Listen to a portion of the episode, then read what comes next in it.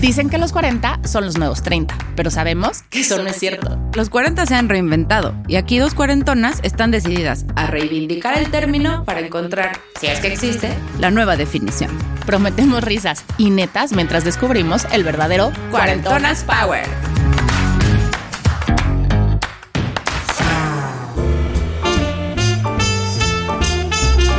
Cuarentona.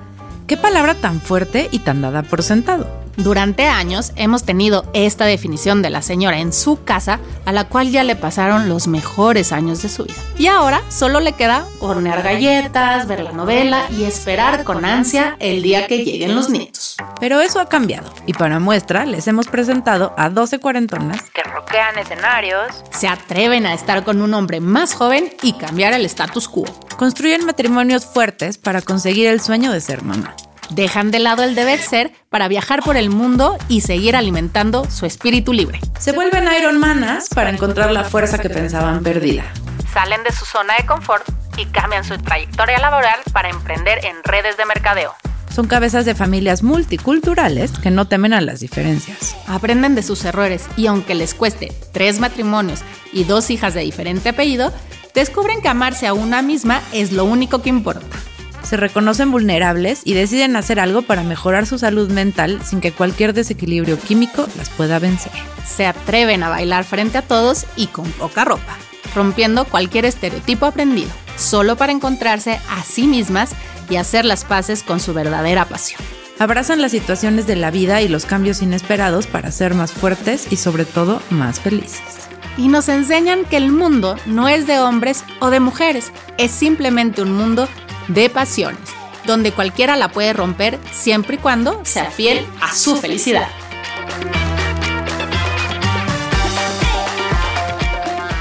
Hola, somos Mariana Fernández. Y Andrea Sordo. Bienvenidos. Y sí, dijimos bienvenidos porque ya sabemos que también hay hombres que nos escuchan. Hoy tenemos un programa diferente para cerrar esta primera temporada que ha estado llena de aprendizajes, de risas, de lágrimas y sobre todo de inspiración que nos han dado 12 cuarentonas que a pesar de ser completamente distintas, sus historias tienen en común que siempre han encontrado la forma de salir adelante y buscar ser felices. Cada quien ha encontrado su manera y la idea de este podcast es justo hacer una comunidad de cuarentonas que tengan en este espacio un lugar para saber que el camino nunca es lineal, que está bien cagarla y que siempre hay alguien como nosotras que ha pasado por ahí y ha encontrado sus superpoderes para lograr lo que se proponga. Hoy tenemos de invitada a dos cuarentonas bien chingos o totototas, fundadoras de una tienda de imaginación que lleva más de 15 años creando y haciendo realidad las ideas.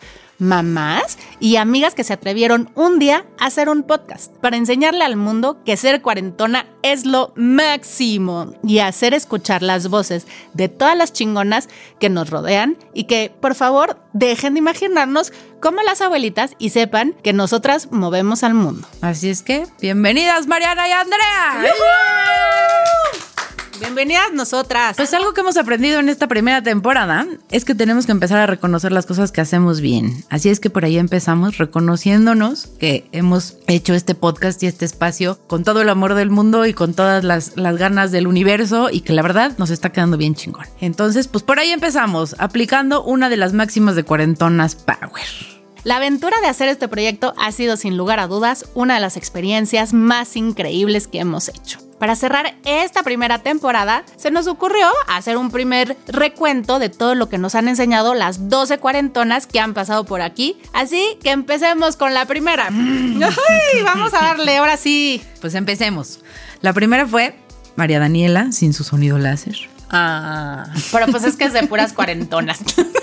Lo que más aprendí en ese programa es que hablo más fresa de lo que imaginé. Ah, de bueno, lo que pero yo sentía. La primera vez que me oí casi me da un infarto y casi decido renunciar a la idea de este podcast de tanta fresez que escuché en el micrófono. Eh, la verdad es que para ese programa los nervios estaban a full. entre la emoción, el nervio, empezar algo nuevo con Dani por acá. La verdad es que nos ayudó muchísimo también ella que ya tiene un poco de experiencia con los micrófonos, ¿verdad? Poquita nomás. Pero bueno, un poco respecto al episodio y a lo que nos enseñó Dani, fue que hay muchas cosas que pueden parecer banales, como el tema del Botox o estar gorda o todo esto, ¿no? Que todo el mundo dice, eso no importa porque lo que importa es adentro. Pero en realidad no son tan banales porque sí son relevantes para que una se aprenda a querer. No importa si a la gente le parece o no le parece que estás gorda, la cosa es que tú te sientas bien contigo. Entonces todas estas cosas no son tan banales y cuando lo ves reflejado en una persona que es pública, te resuena un poco más, ¿no? Bueno, por supuesto que la frase lapidaria de los hombres son como los excusados, si no están ocupados están llenos de caca, es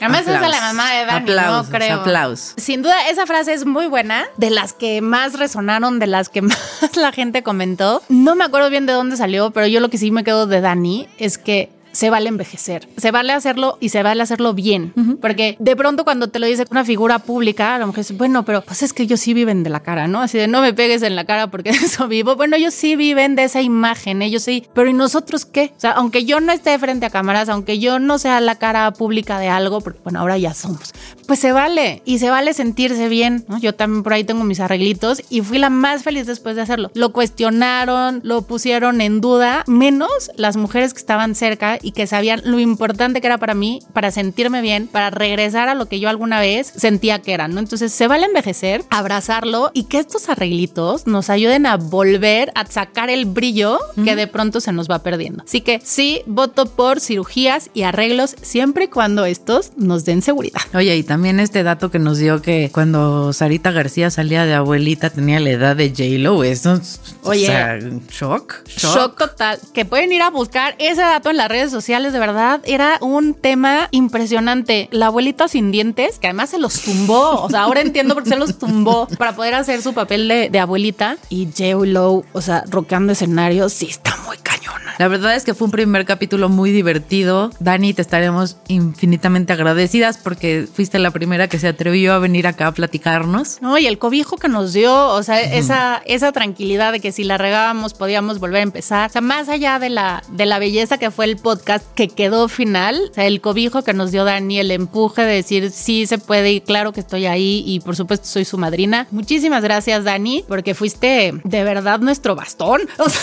Fue así de, sí podemos, va, aunque hablemos gangoso o agudo o fresa. O fresa. La segunda invitada fue Moni. Qué bárbara. A mí su historia me encanta. Me encanta botarme de la risa con ella. Porque de verdad, yo con lo que me quedo es con abrirse estas oportunidades sin presiones, ¿no? O sea, muchas veces cuando uno anda como en la búsqueda de, de estas nuevas parejas o que estamos en la conquista o decir, ay, yo de veras para el amor no sirvo, ¿no? Como muchas pensaron que no ahora que están con sus nuevas parejas. El ir a conocer a la gente, el abrirte sin presiones, el que los estereotipos y el que dirán te valgan tres pepinos, hizo que se diera el chance de casarse con un señorcito cinco años más chica que ella y que eso no importara, que hoy tuvieran una familia diez años después, ¿no? Creo que llevaban diez años de matrimonio, de tres hijos y de verdad súper sólida. Lo que uno de repente tiene como pensado del hombre protector y entonces para que sea protector tiene que ser más grande que yo y tiene que saber más que yo. Stop, paremos. Mientras seamos felices y nos pongamos en igualdad de circunstancia, no importa si son más grandes, si son más chicos, mientras respetemos el proyecto de vida a los dos. Sí, a mí lo que me dejó Moni es esta parte de cómo si quieres y si tienes la inteligencia emocional para hacerlo, las diferencias se vuelven coincidencias. Y esto sucede cuando aprendes a hacer equipo. Y creo que lo que ella ha hecho y lo que han hecho ellos en su matrimonio este tiempo es justamente eso, hacer un equipo y poder balancear las fortalezas y las debilidades de cada uno, ¿no? Dejando fuera lo que digan o no digan los demás, o sea, lo importante es hacer que esa pareja se convierta justamente en un equipo. A mí eso es lo que Moni me, me enseñó, que sería lo que tendríamos que buscar todos, ¿no? No es una pareja, es somos un equipo y yo te cacho cuando tú te caes y tú me cachas cuando yo me caigo. Y no importa de verdad las diferencias. Luego vino nuestra querida Avji. A mí me dejó, eh, más allá del tema de lo complicado que fue la, la, llegada de Mila a este mundo, la claridad de pensamiento que tiene Avji y la, esta forma de acercarse a las cosas y de plantearlas y de plantarse y de, y de hacerlas. A mí la verdad es que es algo que le envidio y creo que es algo que le tengo que aprender. de que Ahora que dices eso, yo me descubrí con Abji y después en capítulos subsecuentes, creo que soy una persona muy miedosa para exponer lo que realmente quiero, ¿no? O sea, sí, yo también, sin duda. esta claridad con la que entra Abji a su segundo matrimonio, decir, yo quiero A, B, C, D, si le entras, vamos. Si no le entras, yo me la puedo estar pasando increíble, llevarme muy bien contigo, pero no, no vamos a compartir un No, proyecto. ahí no Entonces, llégale. Cosa que a mí me daría pánico o me hubiera dado pánico, porque creo que gracias a nuestro propio podcast también he crecido durísimo a nivel emocional. Así que gracias a G por meterme claridad en mi cabeza y ayudarme con ese granito de ser más clara en lo que sí quiero y poderlo expresar. A mí sabes que también, o sea, ya hablando del tema, me puse a pensar como mucho en esta parte de que todo mundo te chinga, ¿no? De este, ya vas a ser mamá y no sé qué. Y me dije pensar, dije, quizá creo que yo nunca lo he hecho con una mujer, pero lo he hecho con amigos hombres. Y hoy me doy Ay, qué cuenta. mala onda. También que- les tiras, pues Claro, o sea que tampoco es por, obviamente no es por mala onda ni con mala intención, pero un poco de lo que ella nos platicó, que pues la parte que es duro para los dos y para ellos también es difícil enfrentar este tipo de cosas. Claro. Y yo la verdad es que así pensando, dije, sí, la verdad es que creo que yo le he cagado. Amigos hombres, y alguna vez les pregunté, perdónenme, no lo vuelvo a hacer, ya aprendí, gracias. Oye, y, y otra cosa también, en cuestión del tiempo para ser mamá, creo que no quedó tan claro. El tiempo en el que decida ser mamá es perfecto. En, en este afán de estar presionando si según se les está yendo el tiempo para ser mamá, pues no, cada quien es mamá en el tiempo que quiere, sea temprano, sea tarde, y de verdad van a ser la mejor mamá que puedan ser en ese momento. Lo que me encantó también del, del episodio de Abji es que cuando salió, ella después me escribió para decirme que había tenido un día de lo más emocionante, porque como ellos nunca dijeron, nunca abrieron que habían pasado por este proceso, mucha Fue gente se liberador. enteró cuando escuchó el podcast. Entonces que había recibido una avalancha de comentarios lindos y de gente que le hablaba que hasta sus papás de perdón no sabía por lo que estabas pasando y ella tenía como muy grandote el corazón y también a mí me hizo como qué padre que le haya ayudado también como a, a decantar todo esto que quizá aunque ya lo tiene superado porque ahí está Mila todos los días para recordarle que sí pudo, pues son piedritas que se van quedando por ahí y qué padre que este espacio le haya servido también a ella como para decantar esta parte, ¿no?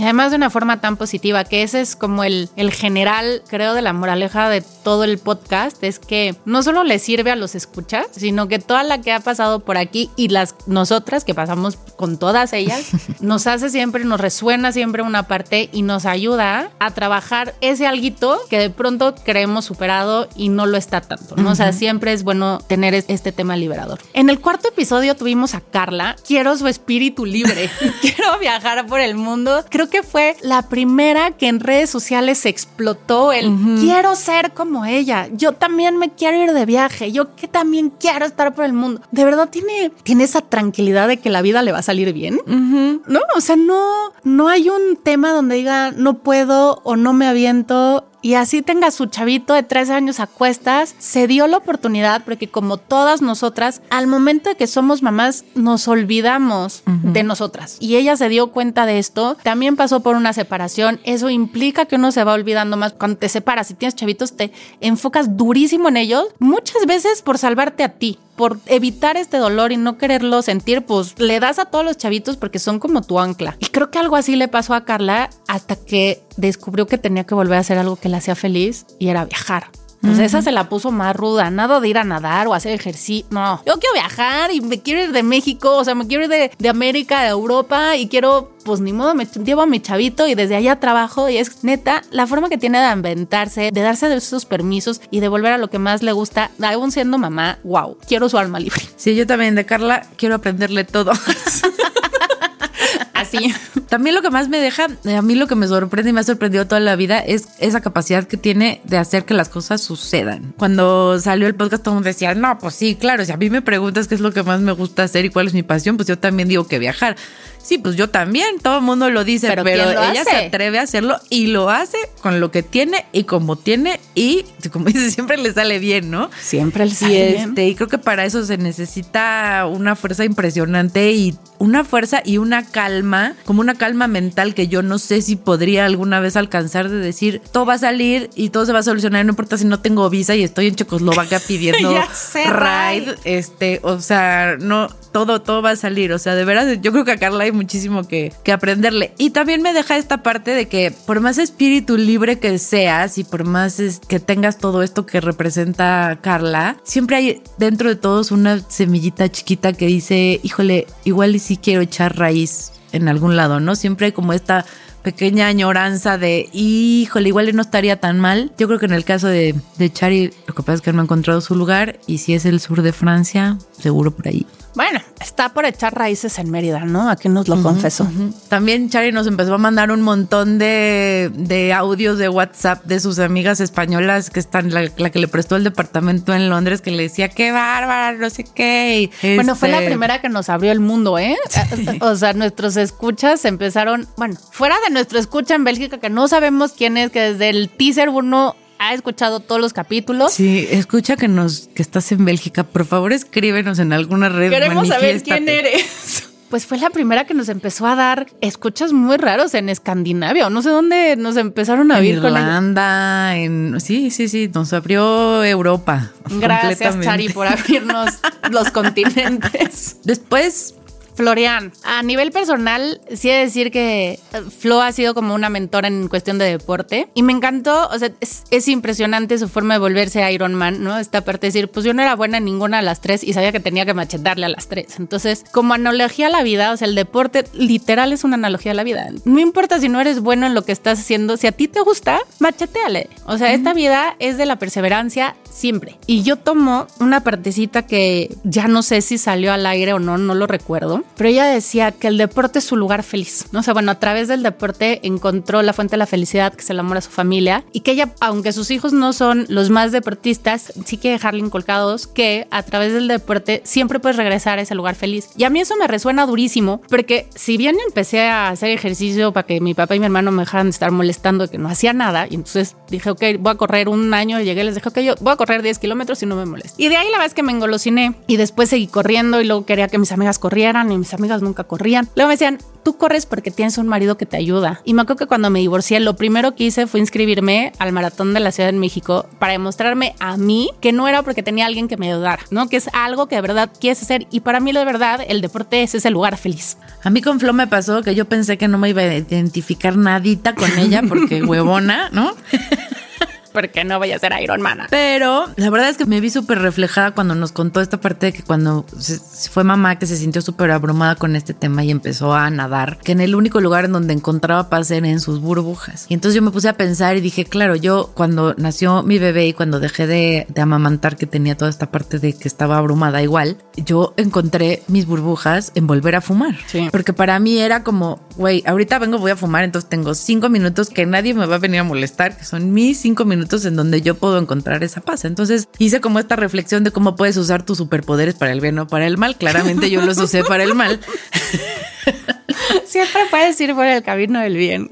Y ella, ella los usó para el bien, ¿no? Bueno, eso, eso me hizo como mucho ruido porque dije, ay, mira, al final el sentimiento, ¿no? O sea, de dónde vienen las cosas, pues es el mismo, que justo es del que no se habla, que lo hemos dicho muchas veces. Y sí, ¿cómo te puedes ir para el lado bueno y para el lado malo, ¿no? Y digo, bueno, obviamente también reconocerle y desde admirarse su disciplina y su, su estructura para hacer las cosas y para encontrar el camino y para, pues, para lograr cumplirse las metas, ¿no? Y, y, esta parte que nos decía, pues te tienes que ir poniendo metas chiquitas para llegar a la grandota, ¿no? Porque, y que es igual en la vida. Sí, a mí me pasa luego que me atasco y entonces quiero llegar luego, luego a la grandota y las chiquitas me las voy brincando, ¿no? Y tampoco, o sea, también dentro de toda esta hiperactividad y dentro de todo esta, este movimiento hay que encontrar también esos frenitos para agarrar vuelo. Cuando empiezas a hacer deporte un poco más exigente, es una analogía perfecta. Tienes que agarrar tu ritmo en la vida para llegar a donde quieres. Cuando tienes que correr un maratón, pues no te puedes no salir desbocado, o sea, tienes que ir más lento y a lo mejor te enojas y a lo mejor te desesperas, pero tienes que guardar esa fuerza para hacer tu último sprint y llegar a la meta. A mí, la verdad, me parece maravilloso. Habrá gente que a lo mejor no se haya sentido tan identificado. me gustaban mucho los comentarios de la gente que decía, es que nomás de oírla me cansé, ¿no? Bueno, también amo que acuñamos el término Iron Man, de verdad. Sí, ya. Es término acuñado. Deberíamos ir a la Real Academia Española Sí. para Co- poner Iron Man. Copyright de cuarentonas power. Sí.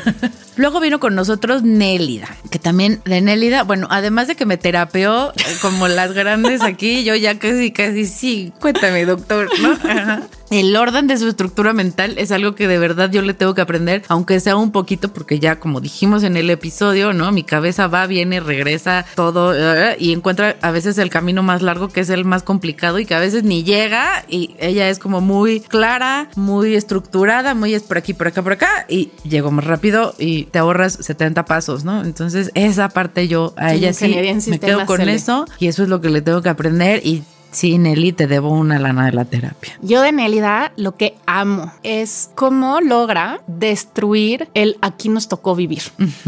Esa parte donde además como latinoamericanos somos muy, pues es que ahí nací, pues es que en mi casa no había, pues es que yo crecí con carencias. Y Nélida le da la vuelta a eso. O sea, ella desde muy chiquita con sus carencias le dijo, yo no quiero estar ahí, esa no va a ser mi realidad. Y entonces fue tomando otra vez pequeñas metas para llegar a lo que hoy es. Sé que tengo que estudiar, sé que tengo que tener una carrera. Y no hubo, o sea, se puso a trabajar desde chavita para poderse pagar los estudios porque en su casa no había para pagarle los estudios a las mujeres.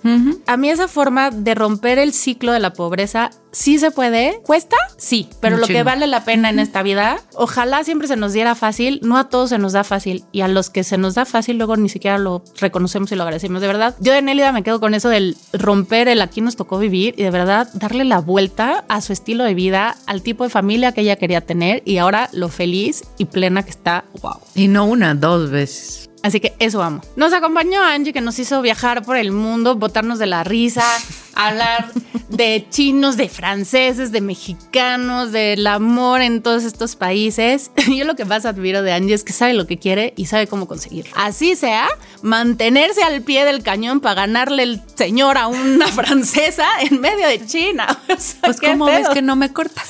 Pues cómo ves que dame la oportunidad de que tú y yo nos enamoremos y nos vamos de viaje juntos. O sea, Nel, a mí nadie me dice que no.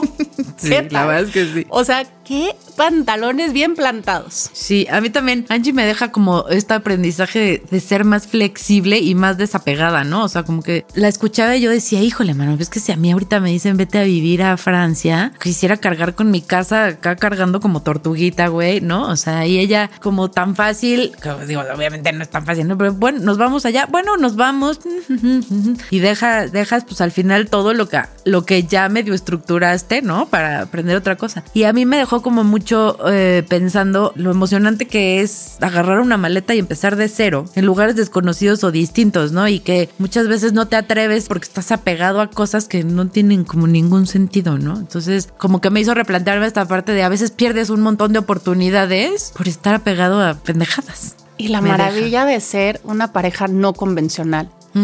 Cada vez que dice, pues sí, y yo estoy aquí porque encontré un trabajo, porque yo ya me siento feliz y mi esposo está en Francia. Y eso no quiere decir que no sean pareja y eso no quiere decir que no tengan una relación buena y también se vale, ¿no? O sea, ser una pareja no convencional también se vale. Luego estuvo por acá Bianca, este huracán. ¡Qué fuerza! Sí, la verdad es que eh, a- mí lo que me deja Bianca, además de esta parte de fortaleza, es cómo, cómo nos creemos las historias que nos contamos y cómo estas historias, de tanto que nos las contamos, pueden a- llegar a tener tanta fuerza en ti que te hacen tomar decisiones a lo pendejo, ¿no? Que después dices como, ¿por qué, no? Y esta parte de, otra vez, ¿no? Lo hemos dicho varias veces, de que si no lo aprendes a la primera, la vida te lo regresa dos y tres y cuatro y cinco y seis y diez veces y las veces que sea Que sean necesario, necesarias. ¿no? Mm. Y que ella lo, lo hubiera aprendido hasta que dijo, oye, yo y mis dos hijas somos mi familia feliz y lo que pase alrededor me vale madres. Y soltó esa me viene idea. guango, dilo, dilo. ¿Eh? Mi familia somos mis dos hijas y yo, y lo que pasa alrededor me viene. Me viene guango. Dilo, dilo bien, como debe ser.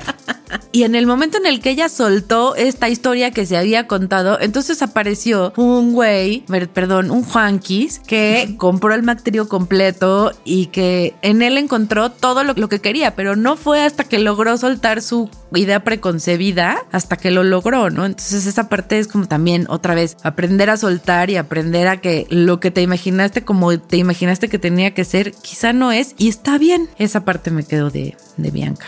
De Bianca me quedo con sus ganas de siempre volver a intentar. Siempre. Es cierto que tuvo que aprender a desaprender su concepto de familia, pero nunca dejó de intentarlo. Esa donde de repente se instala la mayoría de la gente y le valió tres pepinos el, pues sí, tengo hija de uno, sí, tengo hija del segundo y qué, y lo vuelvo a intentar. Y venimos los tres a los festivales y se chingan mamitas.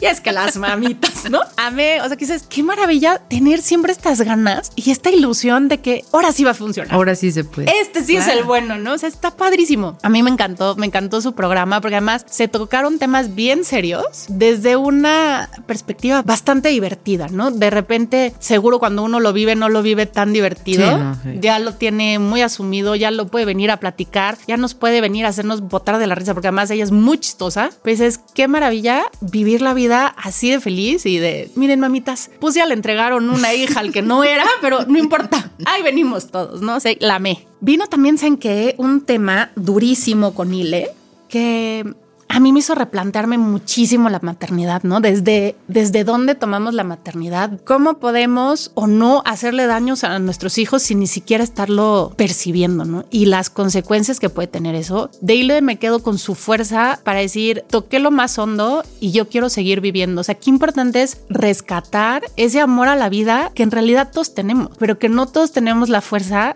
para decir, sí quiero, y lo quiero bien, ¿no? O sea, tal vez le costó 40 años, pero aquí la tenemos sana y lista para romperla con su nuevo proyecto. Gracias, Ile, porque nos moviste absolutamente todo. Sí, a mí, Ile, me dejó también esta parte de que no importa cuántos años tengas, siempre vas a estar buscando la aprobación de tus papás. Qué importante es en la vida tener esta aprobación desde cosas muy trascendentales hasta cosas muy pendejas si quieres. Y también esta parte de decir al final, pues cada quien ayuda con las herramientas que tiene, como puede, aunque al final no haya sido lo correcto, aunque al final le haya salido todo chueco o lo que quieras, pues también tenemos a veces que ponernos en los zapatos del otro y decir, ok, güey, la super cagaste, pero entiendo desde dónde lo hiciste y entiendo que lo hiciste para ayudar y entiendo que pues era lo que tenías y las herramientas a las que llegabas, ¿no? Entonces esta parte también de, de decir que los que todavía tenemos papás, pues es momento también de hacer las paces con un montón de cosas que le seguimos colgando que pues ya no, ya no,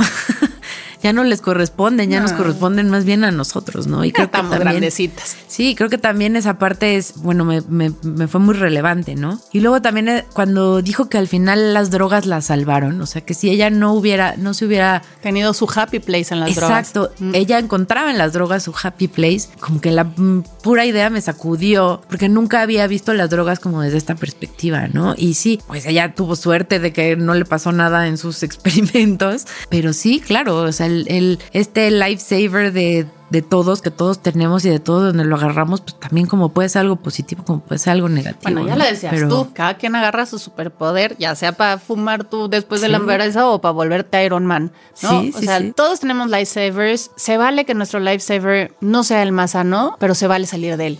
Y yo creo que, creo que eso es lo más importante, aprender a salir de él. O sea, si ya lo tocamos, si ya pasamos por ahí, tampoco podemos juzgarnos por haber estado en esa zona. Sí, flagelarte, no puedes. Yo creo que a Ile lo que le sucedió es que se dio cuenta de que no necesitaba nada que la salvara porque ella solita se podía salvar. Y ahí fue donde encontró este power de decir, ok, se acabó y se acabó el chupe y se acabó todo y vamos para adelante, ¿no? También de Ile ah, le costó muchísimo trabajo hablar. Yo te lo voy a agradecer infinitamente hasta que me muera Ile. El que hayas tenido la fuerza y el luego, luego dijiste que sí y sabemos que te costó y a nosotros también nos costaba. Yo a veces hasta decía, no, ya mejor le voy a decir que ya no, porque yo no quiero que. Pero de verdad creo que, que lo que hiciste, puff, tiene un valor enorme. Tú no sabes la cantidad de mensajes que recibimos en redes de, es que fíjate que siento que mi hija que está teen eh, anda por ahí en esos rollos. Es que a mí me pasó con mi hija. Es que, o sea, como que siento que muchas mamás pegó mucho en la parte de mamá de la maternidad.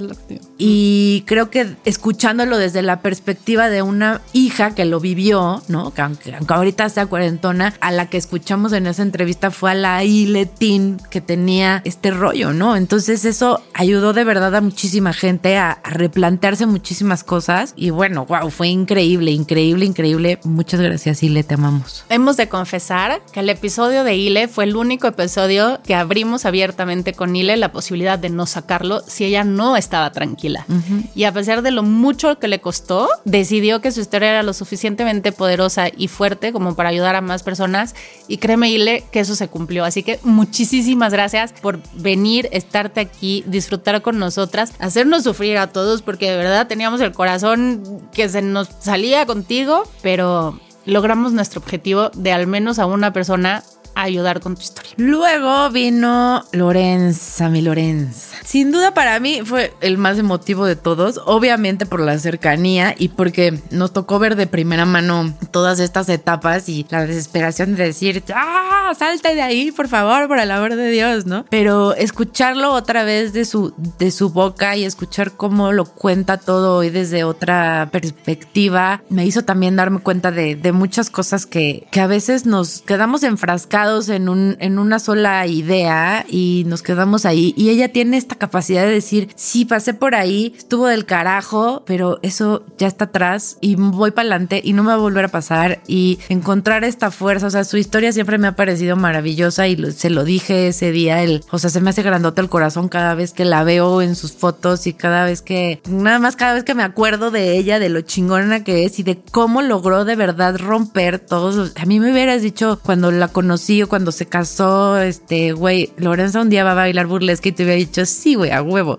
Cuando el infierno se congele, güey. O sea, eso no va a pasar jamás. Y wow, o sea, wow. A mí, yo con Lorenza todos los días desde que la conozco le he aprendido un chingo de cosas, pero también esta capacidad de reconocernos, ¿no? De que decir, güey, yo te admiro cañón y es yo también, bueno, pues hay que decirnos que nos admiramos, porque ahí estamos todos viendo desde lejos que nos admiramos y nadie se dice nada, ¿no? Bueno, esta parte de buscar aunque todo el mundo piense que está mal lo que estás haciendo, de plantarte en tus zapatos y decir, me vale madres, yo hago lo que quiero, si está mal para ti, estúpido, yo estoy bien así. De Milors, bueno, a mí Milors y la María ya lo platicaremos, justamente son como estas dos que más mueven porque porque hemos vivido ese proceso con ellas, porque nos tocó conocerlas previo a la, a la reconstrucción, ¿no? A muchas las conocimos en medio de la reconstrucción, a otras post-reconstrucción, pero Lors, me acuerdo tanto de ella en, en, su época casadera, en esta cuadratura de la formalidad, de, de ser la esposa, o sea, me acuerdo de su arroz con granitos y gratinado y que íbamos a su casa y que salíamos corriendo cuando llegaba el marido porque sí nos veía con cara de, o sea, aquí qué hacen y entonces todas no nosotras... nos quería, nunca nos quiso. O sea, no nos quería mucho. Entonces me acuerdo perfecto que salíamos. Tampoco.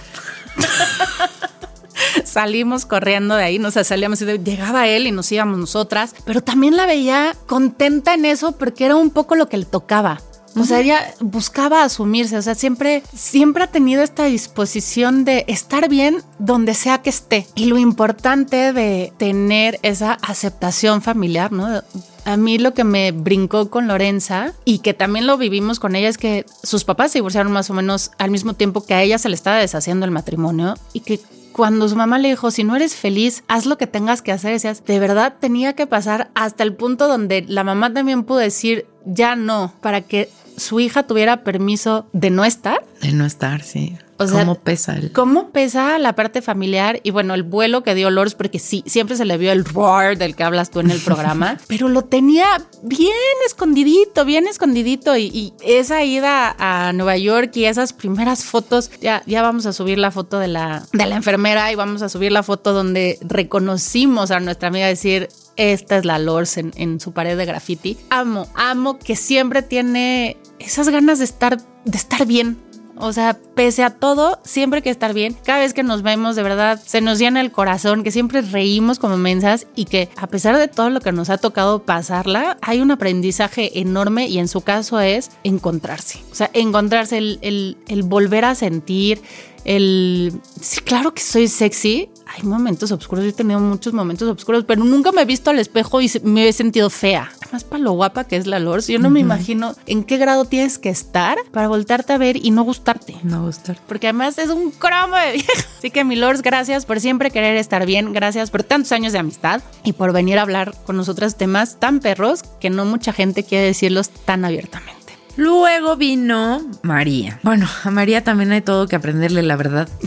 Este, pero yo con lo que más me quedo es como con esta parte de aprender a ser flexible. O sea, que la flexibilidad es básica en la vida, ¿no? Tener muy claro qué es lo que quieres, no quitar el dedo del renglón, pero aprender que te puedes ir en zigzag. O sea, que el camino no tiene que ser como también tú te lo imaginaste, sino que el camino te puede ir llevando por distintos lugares y siempre y cuando tú tengas muy claro hasta a dónde quieres llegar, vas a llegar. Quiero ser famosa y quiero ser actriz, pero bueno, le voy a dar por acá y llega a la conducción y entonces y a la parte de doblaje y entonces estoy cumpliendo con mi sueño, pero lo estoy cumpliendo con lo que me pone la vida enfrente y de la manera en la que yo lo puedo asimilar, en la que se amolda mi vida y a las otras cosas que quiero, ¿no? Igual cuando ella dice, yo siempre quise tener mi familia feliz, pues ahí tiene su familia feliz, que tuvo que pasar por lugares durísimos y que ha tenido y sigue haciendo un esfuerzo impresionante para que Miranda siga avanzando todos los días, pero ella tiene una familia feliz y tiene una familia unida y eso que soñó, que la vida le fue llevando por otros caminos, su aprender a ser flexible para abrazar estos cambios y abrazar estas cosas que te ponen enfrente en la vida, la ha hecho conseguir todo lo que quiere. Bueno, yo con eso me quedo de, de la María, de tener su fama y su familia perfectamente imperfecta.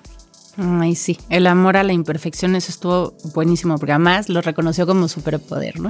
Yo, María, me quedo con su resiliencia, con esa facilidad de volverse a parar, de volver a retomar. De hecho, yo creo que la primera vez que oí la palabra resiliencia fue después de una terapia a la que fue María, que nos dijo, acabo de descubrir que soy resiliente. Y yo en automático fui a Sangul a buscar qué te quería decir esa palabra. Y de verdad lo es. Y mm, a lo mejor en el programa lo expusimos de una forma más divertida, pero ha vivido duelo tras duelo. O sea, a lo mejor unos más fuertes que otros, pero siempre tiene esa capacidad de darle la vuelta y de salir más fuerte de ellos. Yo le admiro y me quedo de verdad con su facilidad para construir su sueño, a lo mejor con diferentes colores, con diferentes ladrillos, de diferente manera, pero de una forma siempre impecable y hacia adelante. Así que, mi María, muchísimas gracias por haber venido gracias por compartirnos y además por venir a hablar desde una pose inexistente, porque viniste como María, tal cual, a platicarnos de verdad como amiga y has tenido un jale impresionante. Muchísimas gracias, mi María, me quedo con tu, con tu resiliencia.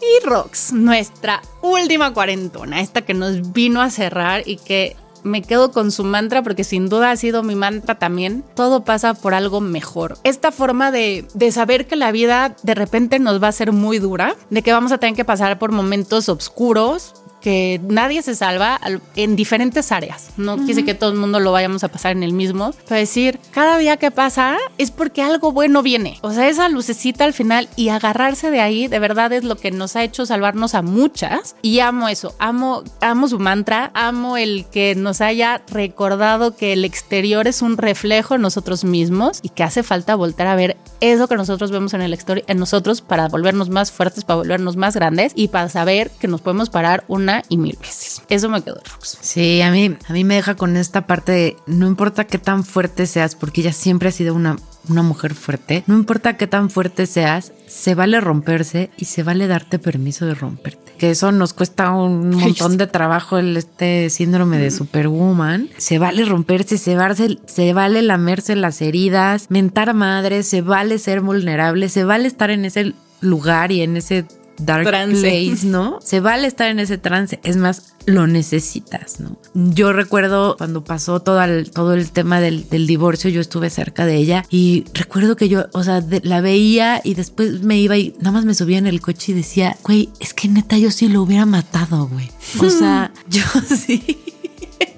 Me encantó porque además tú, de un puñetazo en la cara no se salva. Sí, sí, sí, sí. O sea, yo decía, es que cómo le está haciendo, güey. ¿Cómo le está haciendo? Yo de veras ya, o sea, no sé, no sé. Y digo, obviamente, pues te duele más porque ves que ya le duele, ¿no? Pero la, situación me parecía como, no, güey, no, no hay manera, ¿no? Entonces, ver cómo aprendió a reconstruirse, cómo también aceptó esta parte de decir, güey, neta, con esto no puedo, güey, necesito tomar este tiempo y darme chance y decir, güey, si hoy no me quiero parar de la cama, no voy a parar de la cama. Y si mañana puedo hacer una cosa, voy a hacer una cosa. Y se vale. Y verlo en una mujer tan fuerte y verla ahorita y decir, no mames, o sea, eres, eres la más chingona y me, me maravilla también esta parte de decir, güey, de ahí sales más fuerte. Todavía más Siempre. de lo que de lo que eras, ¿no? Y también me quedo con esta parte de que pues todavía estamos bien lejos de lograr una equidad. A mí el programa de Rocks me pasó que yo estaba bien súper en feminista power.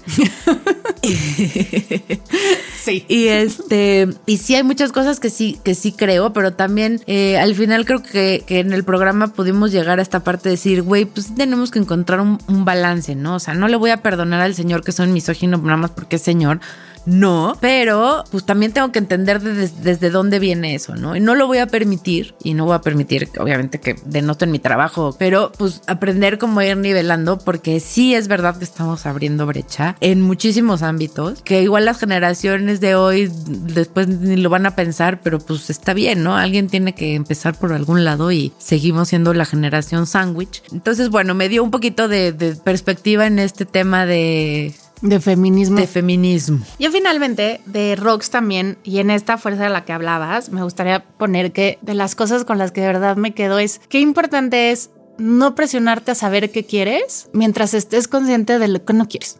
Y a lo mejor hay veces que lo que sí quieres te puede ser tan banal como ir a trabajar en tenis, como no tener horarios, porque al final la empresa que tenía con el esposo era el sueño del esposo y ella tuvo que descubrir con el divorcio, con la venta de, de la empresa que construyeron juntos, que sí era su sueño también. O sea, ella ni siquiera sabía, por seguir la corriente, no sabía que también era su sueño y le costó mucho aprendizaje el saber que claro que era su sueño y que ahora le tocaba a ella empezar esa misma industria sola y llegó a romperla. Desde un lugar donde no estaba tan segura que eso era lo que quería. Claro. Wow. Así que tuvimos de verdad 12 cuarentonas increíbles que creo que comparten muchísimos puntos. Dame tu definición de la nueva cuarentona. Ay, es que lo estoy pensando desde que, porque es lo que les prometimos en, en, el la entrada, pero estoy pensando que justo, pues justo no existe una, una definición de cuarentonas. Todavía no la encuentro, todavía no la tengo clara, porque creo que justamente estamos encontrando que cada quien tiene como formas diferentes de llegar y formas diferentes de enfrentar los 40 que al final pues sí pegan, ¿no? Aunque, aunque digamos que no. Pues, ah, yo conozco a una que dice que no le pegan los 40, pero miente con todos sus dientes creo que no hay una nueva definición. Definitivamente ir aprendiendo de los demás, ¿no? Y ver, ah, pues mira, ya le está haciendo así, igual yo lo puedo hacer así. Porque de veras estamos a la mitad. Como que antes estaba el caminito muy marcado, ¿no? De, ah, pues lo que hizo mi mamá es lo que hago yo. Y ahorita creo que es al contrario, ¿no? No, no, yo no quiero hacer lo que hizo mi mamá, quiero hacerlo diferente. O si quiero hacer lo que hizo ella, lo quiero hacer, pero a mi manera, ¿no? Entonces, creo que no, no hay una, una definición de cuarentonas, al menos en este momento en mi cabeza. O sea, ¿Tú, ¿Tú, llegaste a algún...? Como definición como tal, no, pero tengo puntos muy claros de lo que sí tiene esta nueva generación de cuarentonas. Porque al menos estas 12, y yo no sé tú, pero yo me quedé con ganas de más cuarentonas. Sí, sí, también. Lo que sí comparten es que todas se reinventan. Sí. O sea, todas han tocado un lugar duro, profundo, que las llevó, o sea, una crisis que las llevó, de verdad, e, este tema trillado que todas vimos en la universidad y que te dicen en las oficinas de, es que una crisis es un área de oportunidad. Pues sí, cierto. Sí. En este caso, todas tocaron un fondo que las hizo reinventarse y redefinirse. O sea, esta nueva cuarentona es una cuarentona reinventada que sabe que lo estático no es una opción, que no se quedan en esta zona de confort donde les duele, pero más vale estar aquí porque estamos a gusto. O sea, es una cuarentona que alza la voz, que ya no tiene miedo a estar callada, que aunque seamos miedosas para decir lo que tenemos que decir, de una u otra manera logramos hacer escuchar nuestra voz, que además son mujeres que hablan fuerte, o sea, no hay no hay medias tintas. Sí. Saben bien lo que quieren, que se hacen escuchar y que aprendieron que mm, se vale complacer a los demás siempre y cuando nunca dejes de complacerte a, A ti. Entonces, para mí eso es como al menos los puntos que tenemos en similitud de estas 12 cuarentonas con las que estuvimos y yo quiero más cuarentonas. Yo también, quiero sí, yo quiero más más. cuarentonas. ¿Qué dicen? ¿Hacemos una segunda temporada o Sí. qué, qué, qué hacemos? ¿Qué hacemos? Yo digo que sí, vamos por esa segunda temporada y vamos por que nos digan ustedes en redes con qué se quedan de cada una, o sea, qué le aprendieron a cada una. Este ejercicio que hicimos nosotras, por favor Sí. háganlo ustedes, cuéntenos, porque no saben, no solo para ustedes como trabajo de reflexión, sino para las cuarentonas que nos visitaron, qué bello es saber que su historia inspiró, que su historia movió, que su historia dio un pasito y un, una sacudidita en nuestra cabeza y en nuestro corazón para aprender a ser mejores cuarentonas, mejores personas. Es precioso oír sus, eh, bueno, más bien leer sus mensajes donde nos dicen que están aprendiendo y desaprendiendo para ser mejores personas. Así que yo digo que vamos por más cuarentonas. Pues sí, vamos por más, vamos por más. Pero bueno, por ahora nos vamos. Eh, qué triste, voy a extrañar esto. nos vamos este, a buscar a, a otras 12 cuarentonas para seguir aprendiendo y construyéndonos de todos estos cachitos, porque también creo que eso, eso nos deja. Nos dan ladrillos para seguirnos construyendo. Otros dos. a encontrar otros 12 nuevos superpoderes. Síganos en redes, no nos dejen este tiempo. Eh, vamos a tener todavía muchas sorpresas por allá para que no, no, no los extrañemos tanto y no extrañarnos tanto. O sea, no, las redes van a seguir activas. Vamos a, de verdad, queremos leerlos, queremos ver sus memes que tanto nos han hecho reír, sus mensajes. Wow, que ya nos nominen personas para, para la segunda temporada. Estamos en estas evaluaciones y créanme que esta segunda temporada que tenemos planeada para mediados de abril va a venir con todo, Con porque todo. sí, ya lo decidimos, vamos por una segunda vuelta. Pues bueno, no nos queda. Oye, no, tu superpoder, ¿cómo que no nos Ah. queda más? Yo a todos les pregunté cuál era su superpoder. ¿Cuál es tu superpoder, amiga? Mi superpoder es la capacidad de querer aprender todos los días. O sea, quiero aprender más, más de todo, de lo que sea. De la gente, de cómo hacer algo. O sea, creo que eso es, es no me voy a cansar de aprender nunca. Creo que ese es mi superpoder. Muy bien. Yo te voy a decir mi ¿Cuál es tu superpoder porque no me lo estás preguntando. ¿Cuál es tu superpoder? mi superpoder es el asombro. Me sigue asombrando todo. Y me costó mucho trabajo reconciliarme con mi superpoder porque yo me sentía como niña infantil, porque todo me emocionara, porque todo me hiciera ojitos, porque cada vez que me dan una idea nueva digo, así le entro, vamos a hacerlo, ¿no? O sea, como cuando empezó este podcast dices, hijo, qué lejos llegas cuando tienes esa facilidad para decir, órale va, qué padre. Entonces, mi superpoder es ese, es el asombro, asombrarme con las historias de cada una y ese asombro te hace encontrar coincidencias. Así que, ahora sí, cuarentonas, esto se acabó. Ay, ya voy a llorar otra vez. No, No, o sea, ya. sí se vale llorar porque estamos muy emocionadas. Bueno, síganos en redes. Por ahí vamos a seguir estando en contacto. Este, prometo salir un poco más en los TikToks, que me cagan, por cierto, pero bueno, Ay, prometo hacer el esfuerzo. No se olviden, por favor, de compartir. Si les gusta este podcast, mándenlo a sus grupos de WhatsApp. Yo ya los mandé hasta este. Al Hola, colonia". vecinos. Hola, mis Fátima. grupo, Hola a todos. Este, yo ya lo mandé ahí. Por WhatsApp pueden mandar la liga de Spotify. Recomiéndenos, que nos escuchen más. Eh, les agradecemos a todos los que han vivido con nosotros este trayecto. Concu, querido, gracias por aguantarme en mis estreses y, y en mis emociones de este nuevo proyecto. Gracias a mi, a mi humanito hermoso que también ha, extrañado un poco a su mamá, a mi mamá por ayudarme, a mi papá por echarme porras, al tío Jorge, por, por supuesto, tío Jorge, nuestra cuarentona honorario, te amamos, amamos que, que, que nos escuches y que estés ahí pendiente. De veras, a todos los que, bueno, esos son los míos, ahorita te echas tú los tuyos a todos los que me permitieron estar aquí, por supuesto a ti, porque cuando te dije la idea, luego, luego me dijiste, órale, va, lo hacemos. Y no te... No me pandeo, ¿eh? No te Digo que pandeaste. es, es No mi- te pandeaste. no, es mi capacidad de asombro decir, y si sí se puede, ¿no? Va, hay, hay que hacerlo. Yo gracias, gracias, de verdad, para mí es un poco más fácil encontrar estos espacios porque bien que mal el divorcio te da un poquito de espacio para respirar. Gracias a mis hijas porque se echan todos los episodios, sean temas o no para niños, ni modo, les toca oírlos porque su mamá amanece el lunes, digo el martes que sale el episodio con el episodio en el Spotify mientras hacemos desayunar, nos vamos a la escuela y sí, les toca oírlo. Muchas gracias a mis hijas otra vez por darme tantas historias que he contado de ellas aquí. Al ex marido, pues ni modo, también le ha tocado pasar aquí el refilón. Forma parte de mi historia. Al señor que me acompaña hoy, muchas gracias por todos sus comentarios, porque aunque no hablo mucho de él, se echa también el podcast y también me cuenta sus pros y sus contras de cómo lo hacemos. Normalmente son bastantes porras. A mi mamá, que es la primera promotora de todos nuestros proyectos, a todo mundo le avisa. A mi familia, que no está en México, muchas gracias porque nos hicieron llegar a España, nos hicieron llegar a Alemania y tengo todos los martes que despierto su mensajito con los comentarios y además se encargan de repartirlo a toda la comunidad latina en Europa. Muchísimas gracias Moni, muchísimas gracias Ale y esperemos que en una de sus visitas las tengamos por acá. Y pues sí, es imposible, es imposible todavía definir un solo tipo de cuarentonas porque como bien lo decías, habemos muchos tipos de cuarentonas, pero tenemos cada vez más rasgos en común. Y bueno, que nos queda también agradecerle infinito a Lanis Studio. Ya saben, si quieren hacer su podcast, grabar su disco, aunque canten feo, aquí pueden venir a hacerlo. Es el mejor estudio de la galaxia. Les aseguro que no se van a arrepentir. Por ahí está la arroba de su Instagram, búsquenlos. Ay, nosotros los daríamos siempre, búsquenlos. Sí, ahí están, de veras. Muchísimas gracias, Santi. Te amamos, gracias por todo. Gracias. Ay, oigan, sí voy a llorar porque nos están grabando ahí en la cabina.